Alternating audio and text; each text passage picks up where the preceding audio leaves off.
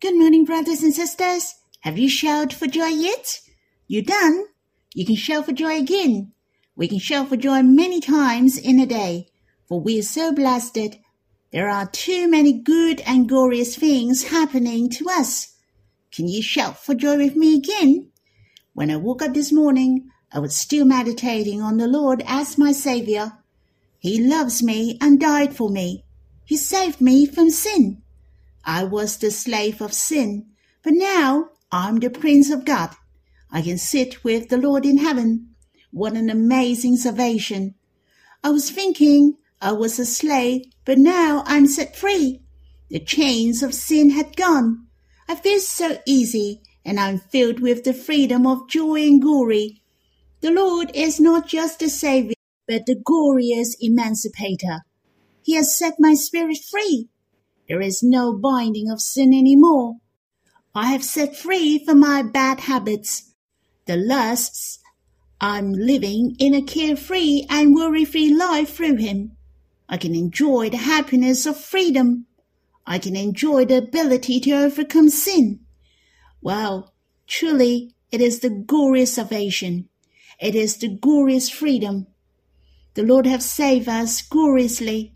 Not only can we overcome sin, we have departed from the sinful life. Hence, we know whom we believe is true. The Saviour is one. Just as in Psalm 18 mentioned, the God who equipped me with strength and make my way blameless. Let us shout for joy. Lord, I give thanks that we are sinners no more, and now we become the children of God. Hallelujah. Shall we sing this hymn, Glorious Freedom? We can sing boastfully. Once I was bound by single fetters, chained like a slave, I struggle in vain. But I receive a glorious freedom when Jesus broke my fetters in train. Glorious freedom, wonderful freedom, no more in chains of sin I repine. Jesus the glorious emancipator, now and forever he shall be mine. Freedom from all the kind of affections, freedom from man, free hatred and strife, freedom from rain and worldly ambitions, freedom from all that sadden my life. Glorious freedom, wonderful freedom, no more in chains of sin I repine. Jesus the glorious emancipator, now and forever he shall be mine. Freedom from pride and so sinful follies, freedom from love and glitter of gold, freedom from evil, temper and anger, glorious freedom, rapture and toil.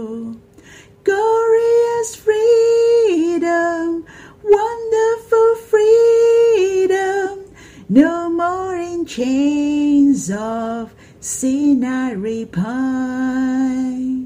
Jesus and glorious emancipator, now and forever he shall be mine.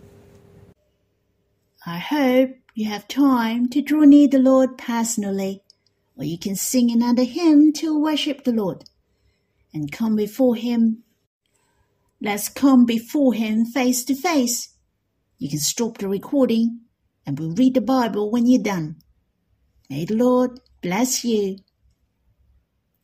Brothers and sisters, we'll read in Psalm 114. When Israel ran out from Egypt, the house of Jacob from a people of strange language. Judah became his sanctuary, Israel his dominion. The sea looked and fled, Jordan turned back. The mountains skipped like rams, the hills like lambs. What ails you, O sea, that you free? O Jordan, that you turn back? O mountains, that you skip like rams? O hills like lambs! Tremble, O earth, at the presence of the Lord, at the presence of the God of Jacob, who turns the rock into a pool of water, the flint into a spring of water. This psalm is a praising poem which praises God for redeeming the nation of Israel. There are five incidents which the Israelites had experienced God in this psalm. Firstly, it is the exodus from Egypt. They departed from the people of a strange language. Secondly, it was the division of the Red Sea. The third was Jordan turned back. And the fourth, Mount Sinai was shaken by the appearance of God. Lastly, water came out of the rock. There are only eight verses in this psalm.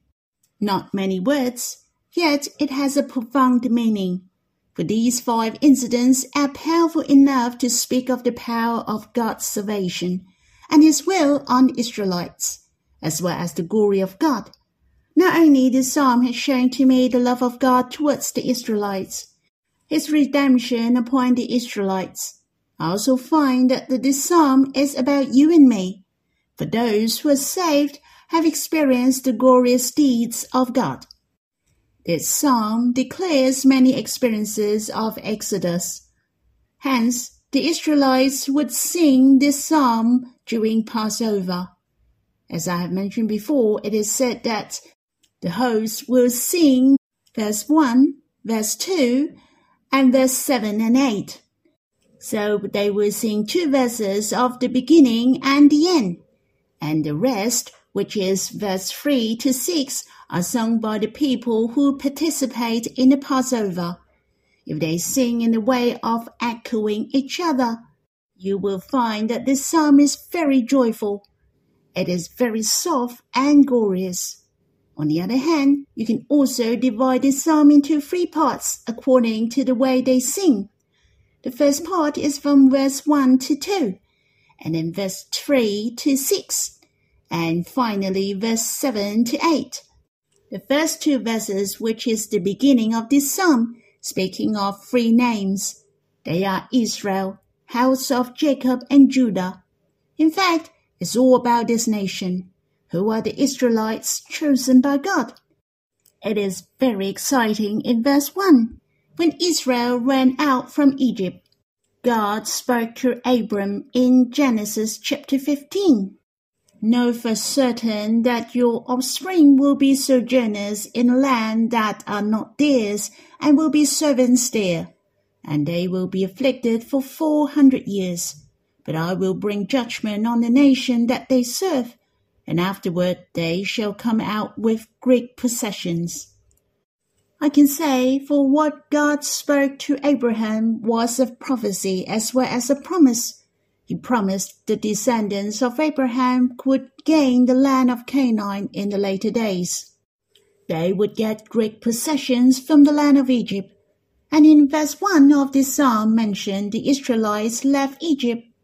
Hallelujah! Praise the Lord, for it has come true. The nation of Israel lived in the land of Egypt for 400 years. It was full of bitterness. They served the people in that land. They were the slaves in Egypt. They served the king of the world at that time. Yet God set them free. They could depart from the land of slavery. It was the work of God.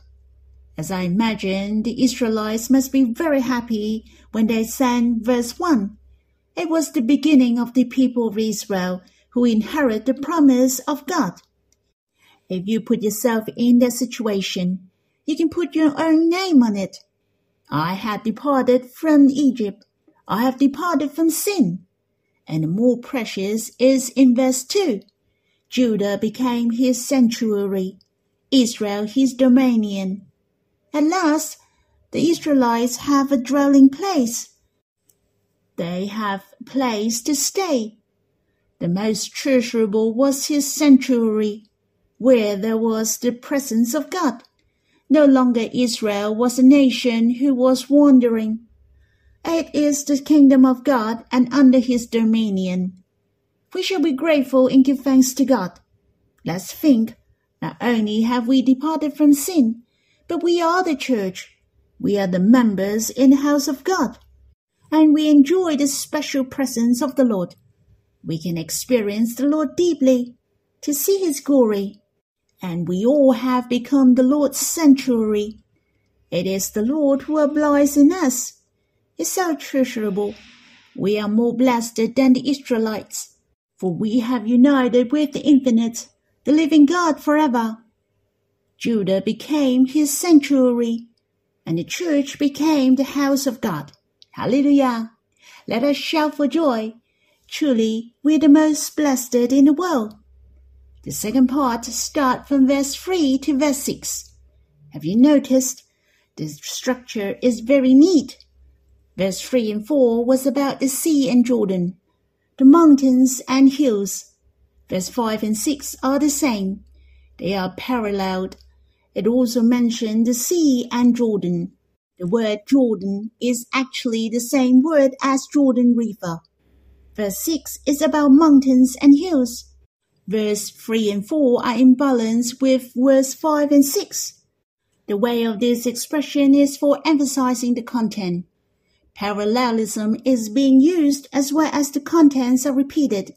It spoke of the sea fled twice, the mountains skipped twice, the hills like lamb twice, rams and lambs appear twice.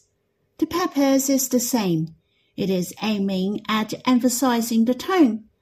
Not only the parallelism and repetition are used in this part, rhetorical questions are used as well. You see, in verse 5 and 6 are rhetorical questions. What else you, oh, sea that you're free? That you turn back? That you skip like rams, like lambs? All these are the rhetorical questions. In fact, you all knew what it meant the reaction of the sea and Jordan. Mountains and hills are due to the appearance of God, the presence of God, and his glorious deeds. Hence, the works of God stuns the heaven and earth. I would like to ask why the psalmist likes to ask rhetorical questions. That's right, the purpose is the same, for it can intensify the tone and content. For the works of God are really awesome Let's think about how the sea fled. Jordan turned back. We knew that the Israelites had experienced the Red Sea divided. They passed through the Red Sea as by dry land. Then the Israelites came out of Egypt and entered into the life of wilderness. It is related to us as well. We believe in the Lord.